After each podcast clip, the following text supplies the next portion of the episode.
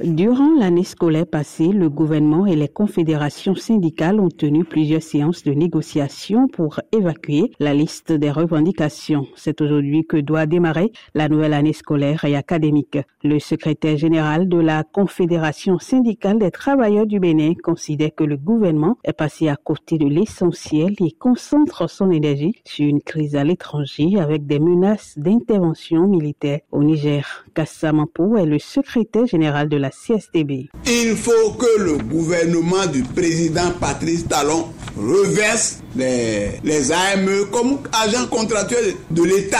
Au lieu de s'occuper de la guerre au Niger et tout ça, non. Il faut s'occuper des problèmes de l'école. On nous appelle encore pour dire négociation. Négociation, on va négocier combien de fois? On va parler de quoi? Pourtant, à la fin de la dernière séance de négociation, le ministre d'État Blaise était confiant quant au règlement définitif de toutes les questions qui fâchent.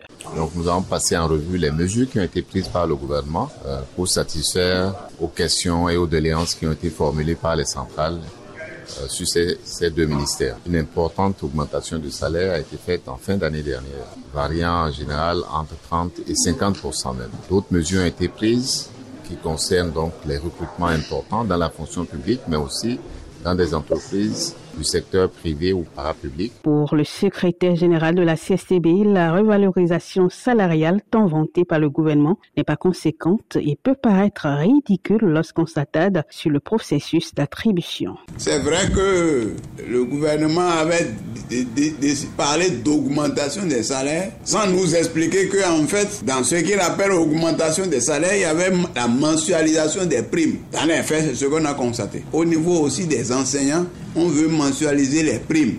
Et quelles, quelles primes? Où toute l'année les primes rassemblées ne dépassent pas 100 000, ça fait 109 000 ou combien? 109 000 qu'on veut diviser par 12 y compris des primes de rentrée. Les centrales syndicales ne sont pas les seules à se plaindre. Un tour vers les stands de vente de fournitures scolaires et le spectacle est désolant. Les vendeurs n'en peuvent plus de la mévente car les parents ne se bousculent pas pour acheter. Cette année, il n'y a pas assez d'affluence. Bon nombre de parents viennent ici pour demander les prix.